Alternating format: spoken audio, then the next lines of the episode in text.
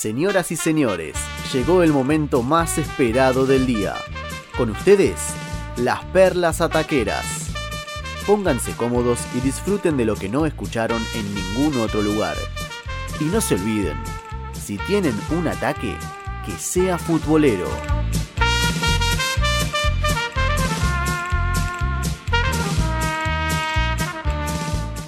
Pablito Noyo, vamos con la perla taquera de esta noche. Bueno, bueno, comentaba hace un ratito que hoy en el fútbol alemán se conoció una noticia y es que dos figuras del Bayer Leverkusen van a retirarse del fútbol en junio del 2021, ¿sí? o sea, cuando termine la temporada actual.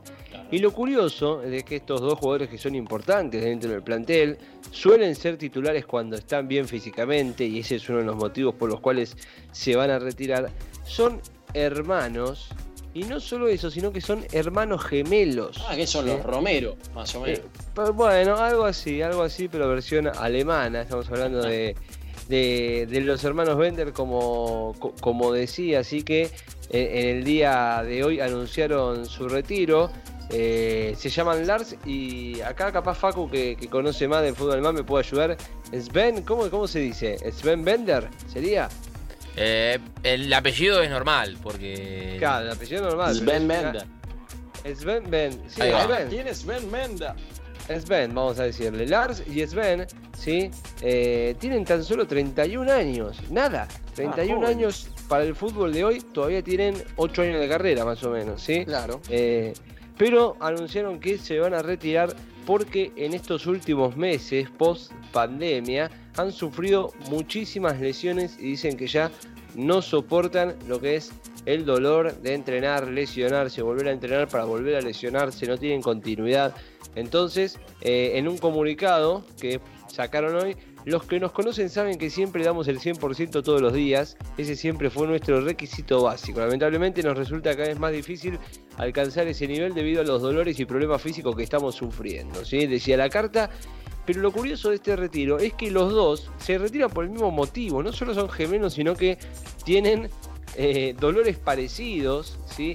en los mismos momentos y claramente los dos no están bien, eh, digamos, de ánimo, ¿no? En lo psicológico, porque acá también hay todo un detrás que lleva a, los jugadores a retirarse. Y para ser un poquito más curioso, esto que vos recién nombrás a los Romero, y yo creo que es mayor todavía la unión, es que los dos, para hacer un repaso de su carrera, debutaron en el mismo equipo, ¿sí? Ellos jugaban para lo que es el, equipo que está, que está en Múnich, pero el que, el que juega en el ascenso, el 1860 Múnich, que es el rival el clásico del Bayern, ¿sí? está en tercera división. Debutaron el mismo año, los dos en el mismo equipo, después los separaron, ¿sí? porque Sven se fue para lo que es el Borussia Dortmund, mientras que eh, su hermano Lars se fue al Leverkusen, donde hoy en día no es ídolo, pero es un jugador muy querido estuvo siete años en este equipo, fue capitán incluso hasta que llegó Charles Aranguis para hacer el, llevar el brazalete. Así que son dos jugadores muy importantes, dos gemelos que debutaron juntos en el mismo equipo y decidieron en el 2021 ponerle fin a su carrera juntos también porque tienen los mismos dolores, los mismos problemas, así que podemos decir que tenemos un caso de los Romero al cuadrado en el fútbol alemán. Claro, hacen, hacen todo a la par. Bien, Pablito, hasta ahí. Hasta ahí entonces esperemos, los quieren convencer, ¿eh? esperemos que sigan jugando porque son la verdad dos grandes jugadores. Eh, hoy, hoy habló Rudy Boller, que es el director deportivo de Leverkusen, dijo que todavía no se van a dar por vencidos porque quieren convencerlos a los hermanos de seguir dentro del equipo. Muy bien, Wally Duverne, vamos con la segunda y última perla taquera de esta noche. En breve se nos viene la información de River, de Independiente, de San Lorenzo y de lo que nos queda del fútbol argentino y también internacional. Dale, Wally. Bueno, la perla tiene que ver con eh, algo relacionado a Maradona y Lionel Andrés Messi. Nos remontamos al 16 de junio del 2006, Mundial de Alemania, ¿sí? Mundial eh, en el país alemán. El primer partido, Argentina debuta con Costa de Marfil, gana 2 a 1 con goles de Saviola y Crespo. Y en el segundo partido fue una tremenda sandunda que le mete la selección argentina a Serbia y Montenegro, ganándole 6 a 0, nada más y nada menos. Pero todo empieza en el minuto 75 de juego, cuando se produce el debut en un mundial de Lionel Andrés Messi. Nada más y nada menos este astro del fútbol argentino, del fútbol de la historia, del fútbol del universo, de los mejores obviamente, y le toca entrar por Maxi Rodríguez, la fiera, en el minuto 75. Maxi Rodríguez, hoy todavía vigente en el fútbol argentino, en News, eh, que había anotado dos goles en esa tarde contra Serbia y Montenegro. Y en el minuto 75 sale y debuta por primera vez en un mundial Lionel Andrés Messi. Hago, hago, un paréntesis en ese momento exacto porque en la tribuna estaba como siempre en todos los mundiales alentando nada más y nada menos que Diego Armando Maradona. Y pueden, eh, si quieren, tienen la posibilidad, en la cuenta de Alejandro Barsky en Twitter está el video, el momento en que debuta Messi, en que entra Messi a la cancha, enfocan a Diego Armando Maradona gritando y festejando cuando entra Messi como si fuese un gol. Es, impresionante y es muy emotivo la imagen. ¿Por qué? Porque Messi ya tenía dos años en el Barcelona y ya se proyectaba a ser una estrella mundial del fútbol. Entonces es un momento épico, inigualable. Entra Leo Messi al partido, 180 segundos le demoraron nada más que meter una asistencia de gol. El pibe debutó por primera vez en un mundial de la selección mayor y a los dos minutos mete una asistencia de gol a Crespo, nada más y nada menos. Así que imagínense después todo lo que iba a, Qué momento, qué debut histórico.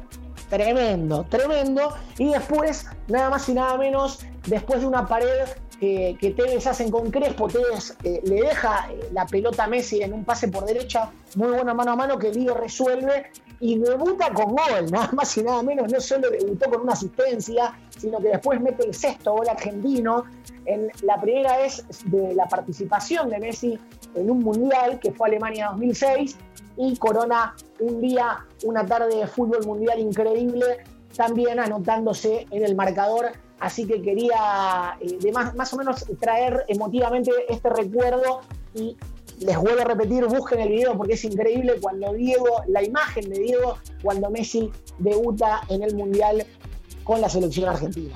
Espectacular, Wally, ahí con la perla ataquera.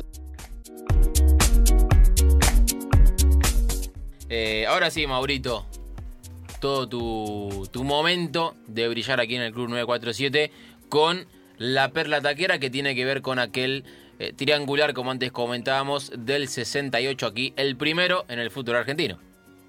Así es, porque en la historia del fútbol argentino este, solo una vez había jugado un triangular, obviamente antes de ese año 2008, eh, ¿no? 2000, final 2008 cuando se jugó ese Tigre San Lorenzo y Boca.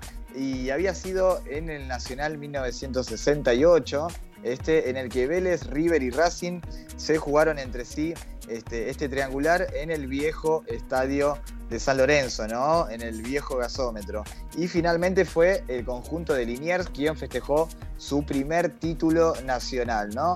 Este, fue así en el 68 que en la última fecha River y Racing eran líderes del certamen con 21 puntos cada uno y a una unidad estaba eh, Vélez, obviamente, ¿no? Este, en la jornada final se enfrentaron los Millonarios y la Academia y empataron 1 a 1. Con ese empate, Vélez le ganó 2 a 0 a Huracán. Mira, justamente Huracán tiene que ver de nuevo con Vélez. Mm. Le ganó 2 a 0 y forzó de esta manera el triangular, ¿no? Luego de que todos terminaran eh, con 22 eh, unidades, ¿no? En esa época, cuando se ganaba, se sumaba eh, un punto, si no me equivoco, en este nacional.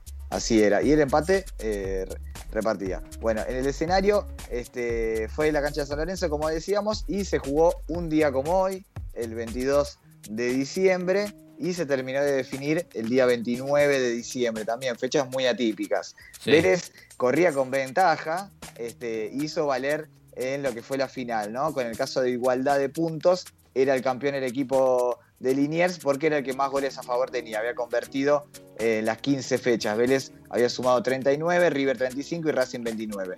Bueno, este, el, triangular comenzó con River y Racing.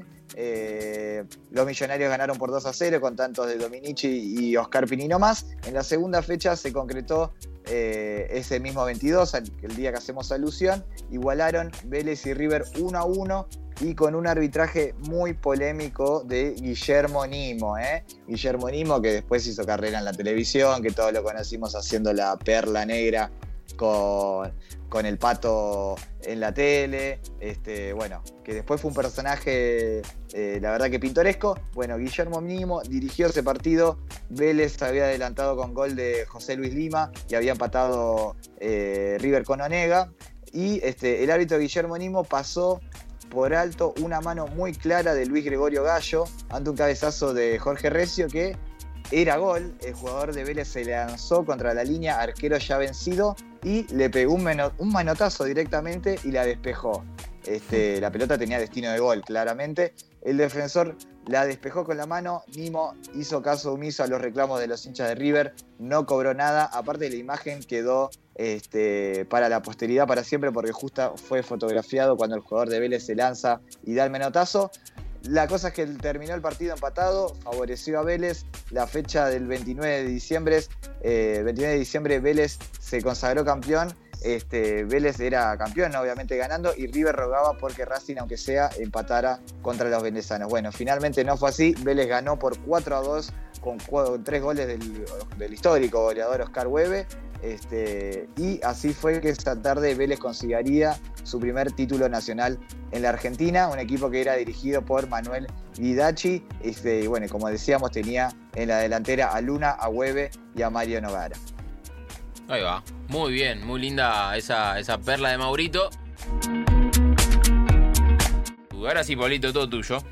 Bueno, se me había cortado el internet, volvió, así que vamos con la perla. Como decíamos, 8 años de lo que es este récord de Lionel Messi, ¿sí? Eh, con 91 goles en una temporada. ¿sí? Una locura. Una locura. Y vamos a hacer un desglose cortito de lo que fue esto. Eh, porque Messi superaba con estos 91 goles, 79 con el Barcelona, 12 con Argentina, los 85 de Jerry Müller en 1972. ¿sí? Y si además a esto le sumamos las 24 asistencias que dio esa temporada, podemos decir que Messi durante el 2012 participó en 115 goles. Una cosa de locos. Lo que tuvo Lionel. Esa temporada con el Barcelona marcó 79 goles en 28 partidos, porque ni siquiera jugó los 38 que tiene la temporada. 28 partidos, 79 goles. En Copa del Rey, 5 goles en 8 partidos. En Champions League, 13 goles en 12 partidos. Y la Supercopa de España, que en ese momento se jugaba y de vuelta solamente, 2 goles en 2 partidos. ¿sí?